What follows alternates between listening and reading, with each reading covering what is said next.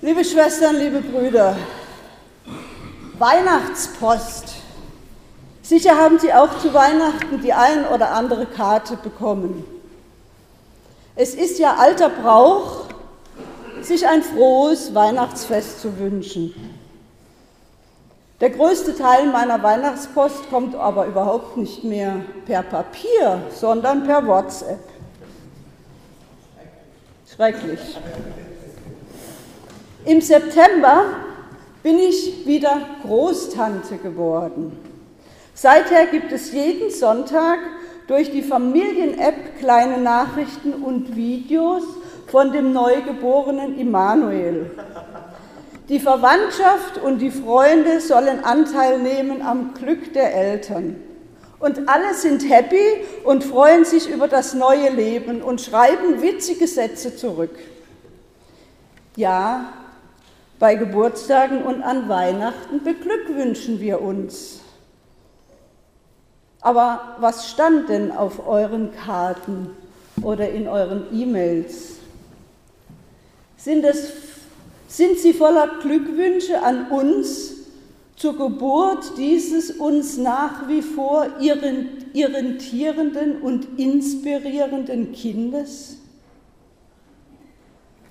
Was immer auf den Karten steht, wir alle haben Grund, uns gegenseitig zu beglückwünschen und zu gratulieren zur Geburt Jesu. Und 2019 vielleicht mehr denn je. Weil dieser Leuchtfeuermensch vor 2000 Jahren über die Erde ging, hat er unser aller Leben einen hellen Horizont bekommen. Weil er über diese Erde ging, wissen wir besser als je zuvor, warum wir sind. Weil er niemand zum Glück zwang, schenkte er uns die Freiheit in Glaubensdingen. Weil er diente, nicht herrschte, ist das Dienen geadelt. Weil er die verachteten Erde, haben auch Verachtete ein Recht auf Achtung.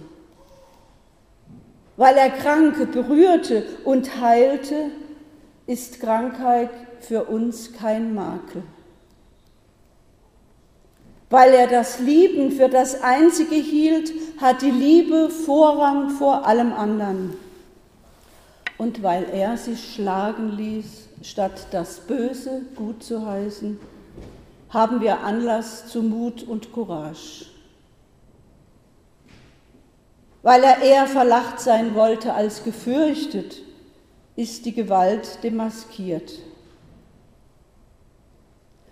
Weil Jesus glaubte und lebte, ist Gott in mir glaubwürdig. Ja, ja, wir haben allen Grund, gratulieren wir uns zueinander zur Geburt Jesu. Nicht aus Tradition, sondern aus innerster Überzeugung. Seit seiner Geburt können wir uns anders in die Augen schauen, uns Ansehen verleihen, uns beglückwünschen, dass wir da sind, hier sind, du und ich. Dieser Meinung war auch der Apostel Paulus. In seinem Brief an seinen Freund Titus schreibt er im dritten Kapitel, wie sich sein Leben durch die Begegnung mit Jesus Christus verändert hat. Ich lese noch einmal in Auszügen aus Titus 3, das wir eben in der Lesung gehört haben. Paulus schreibt, als aber die Güte und Menschenfreundlichkeit Gottes unseres Heils erschien, befreite er uns. Wir fanden ein neues Leben, nicht weil wir besondere Taten vorzuweisen hätten, weil wir so vollkommen gewesen wären, sondern allein, weil er uns voller Barmherzigkeit liebt. Deshalb gingen wir durch das Bad der Taufe und erlebten eine innere Neugeburt durch den Heiligen Geist. Diesen Geist hat er durch Jesus, den Christus, unseren Retter, in großer Fülle über uns ausgegossen. Er macht uns zu Menschen, die mit Gott eins werden. und er wird sein, der uns Anteil gibt am ewigen Leben in Gott, auf das wir hoffen. Das sind große Worte. Doch was, liebe Brüder und Schwestern, wissen wir denn schon von Gott? Sind wir denn nicht, wenn wir ehrlich sind, unsicherer denn je? Wenn man älter wird, wird der Glaube an Gott ja nicht unbedingt leichter. Ich sehe in der Welt so vieles, was ich in der Abgründigkeit und in seinem Irrsinn in jüngeren Jahren so nicht wahrgenommen habe. Denn in der ersten Lebenshälfte richtete sich mein Blick noch in diese Richtung, ich kann und werde die Welt zum Guten verändern. Jetzt, im Älterwerden, hilft es mir wieder deutlicher auf Jesus zu blicken und seine Botschaft in mich hineinströmen zu lassen. Denn seine Worte und sein Verhalten lassen mich nie ohne Antwort. Jesus war eben kein Fanatiker wie heute so viele, die im Namen Gottes kämpfen. Jesus war entschieden. Er war wahrhaftig. Er war Gott absolut hingegeben. Er sendet seine Jünger unbewaffnet, ungeschützt und mittellos aus. Was Jesu Leben ausmacht, ist wehrlose Liebe. Und darin unterscheidet er sich radikal von allen Religionsfanatikern und den ideologischen Kämpfern unserer Gegenwart. Ich meine, wir tun gut daran, Jesu Botschaft aufmerksam zu hören, was er uns sagt und es dann auch wirklich zu tun. Wer das wagt, erfährt unweigerlich die tiefe Sicherheit und zugleich die stille Freude des Glaubens. Das ist für mich die Erfahrung der Innenseite Gottes, die nun mit der Geburt dieses Kindes eine ganz helle, klare Füllung erhält. Die Innenseite Gottes zeigt sich als Liebe und wie alle Liebe sucht sie die Beziehung, wird zum Du für uns, das unser Leben und Lebensgefühl erneuert, wie ein wohltuendes Bad. Wer Jesus diese Innenseite Gottes nicht traut, der darf ruhig weiter glauben an den Erfolg des eigenen Ego oder an alle Ideologien oder an unansprechbare Energiefelder, was so alles gibt. Wer aber diesem Jesus, seinem Gott, seinem Abba glauben kann, der wird unversehens beschenkt mit seinen Zeichen, wird eine bewusste Trägerin, ein bewusster Träger seiner Insignien. Und seine Insignien ist der Stern und das Kreuz. Daraus sind die Piknogramme entstanden. Für geboren steht der Stern und für gestorben das Kreuz. Die Zeichen für Anfang und Ende des Lebens Jesu werden in unserer christlichen Natur darum, in unserer christlichen Kultur darum auch für unseren Lebenslauf benutzt. Jesu Stern wird vor das Datum deines Lebensanfangs gesetzt. Und das heißt doch, auch du bist ein Kind der Verheißung. Auch für dich lohnen sich weite Wege. Auch du bist begabt. Auch du bist nötig und wichtig berufen zu seinem Werk, das nur du so verkörpern kannst. Und auch Jesu Kreuz gilt dir, wird am Ende deines Lebens stehen. Das Kreuz ist ja durch Jesus zum Lebenszeichen geworden, also auch dein Ende wird nicht Schluss machen mit dir. Auch dein Sterben wird einmal dem Jesus nach ein neuer Anfang sein.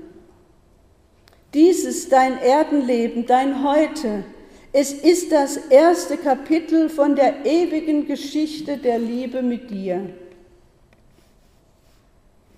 Gottes Ruf an dich wird niemals enden und immer bleibst du Teil von etwas viel Größerem. Du mit Stern und Kreuz gezeichnet, das will sagen, auch du bist letztlich ein Leuchtfeuermensch. Auch du ein Grund zur Freude, und zwar genau mit deinen Ecken und Kanten und deinen Fehlern und deinem allem, was du an dir nicht magst. Warum? Weil Gott auch in dir zur Welt kommt. Lass ihn in dir geboren werden. Er will, dass du sein Leben verkörperst, genau mit deinen Charismen, Begabungen und Kräften. Und wenn ich versuche, das in die Bildersprache der Weihnachtsgeschichte umzusetzen, dann kann man auch sagen, du bist die Krippe für Gottes Wesen. Hüte es, schütze es. Gottes inneres Wesen will Leib und Seele werden, auch in dir, in jedem von uns. Wir sind nicht die privaten Erfindungen von Eltern, wir sind nicht Zufallseinschläge irgendeiner Biomasse, sondern wir sind Gottes Bilder, die er in die Welt schickt, damit wir das Seine tun. Dein Inneres, deine Seele, dein Du ist von Gott her durch deine Eltern geerdet, in diesen Leib gefüllt, in diese Zeit gestellt, in diese Freuden und Mühen geschickt und berufen. Warum? Um Liebe aufzuteilen und zu empfangen, ja, um den Umsatz der Liebe zu mehren. Und auch das ist die Erfahrung, deine und meine Seele, sie ist immer wieder bedroht, abzustürzen ins Ratlose, ins Dunkle. Deine Seele ist ein leuchtender Planet, aber auch verdunkelt durch Ängste, Druck und Traurigkeit. Am schlimmsten daran finde ich, wer an der Oberfläche hängen bleibt oder sich in ideologischen oder religiösen Zerrbildern vergräbt. Dann wird schnell alles schwarz oder weiß oder belanglos oder zur käuflichen Ware und der Horizont wird eng. Darum finde ich, ist Weihnachten so wichtig, und zwar als Tauchbad der Seele, dass ich Gottes Geist wieder spüre und gesagt bekomme, du bist befreit, er rettet aus diesen Zerrbildern. Es hat Sinn, da zu sein. Glaub deinem Erfinder. Nun gibt es viele Menschen, denen sich dieser Sinn des Weihnachtsfestes noch nicht erschlossen hat. Und sie fragen uns, was ist denn, wenn Weihnachten nur ein Eintauchen in kindlich-religiöse Illusion ist? Und die Skeptiker sagen, ist Weihnachten durch Weihnachten irgendetwas besser geworden auf der Erde? Haben wir Frieden auf der Erde gewonnen? Ist es nicht geblieben, das Kämpfen, das Hetzen, der offen gezeigte Hass im Netz, das Gewinnen wollen um jeden Preis? Die Not, die Angst, der Zorn, der Fanatismus, der viele in die Gewalt treibt, ist der angekündigte Friede nicht schon wieder längst verschüttet? War Jesus nur eine kurze, sicher hoffnungsvolle, aber leider wirkungslose Episode auf der Bühne dieser Welt? Eine wichtige Frage. Ist Weihnachten nur das Eintauchen in kindlich-religiöse Illusion? fallen erwachsene Menschen an Weihnachten regelmäßig in die Regression ihrer Kindheit? Paulus gibt in seinem Brief an Titus indirekt eine Antwort. Der Glaube, der mit einer ärmlichen Geburt beginnt, ist das Eintauchen in, das Bad einer Neugeburt. Sein äußerliches Zeichen ist die Taufe. Die Taufe war damals ein bewusster Schritt eines Menschen in die Nachfolge Jesu. Und die Weihnachtsbotschaft ist nicht an die Welt an sich gegangen, wie ein warmer Mantel, der sich über alles drüber legt und automatisch alles friedlich macht, sondern sie richtet sich an jeden einzelnen Menschen, immer wieder neu, von Generation zu Generation. Und darum muss jede Generation neu in diese Botschaft, in diesen Lebenssinn hineinwachsen. Es hilft uns wenig, dass unsere Urgroßeltern geglaubt haben. In unserem Heute braucht es Menschen, die empfänglich sind, die Herbergen werden oder kleine Krippen für, das Geist, für den Geist dieses Kindes. Es braucht Leute, die unruhig bleiben angesichts der Not von Geflüchteten und nicht nur auf Lesbos und die so selbst neu hineinwachsen in Gottes anderen Lebenshorizont. Deswegen bedeutet Glauben auch eine Entscheidung treffen und immer wieder neu, jeden Weihnachten, an jedem Geburtstag, an jedem Tauftag und eigentlich an jedem Morgen. Darum, du Leuchtfeuermensch, lass dich immer neu erfüllen von Gottes gutem Geist, von, vom Licht in der Krippe. Mach dein Herz auf. Nimm von seinem Licht. Lebe in seinem Namen. Glaube auf seine Rechnung. Und du wirst liebevoll wie er, zornig wie er, hoffnungsvoll, geistvoll, von guten Mächten wunderbar geborgen. Du Tochter, du Sohn des Höchsten, du Kind der Liebe. Frohe, entschiedene Weihnachten. Amen.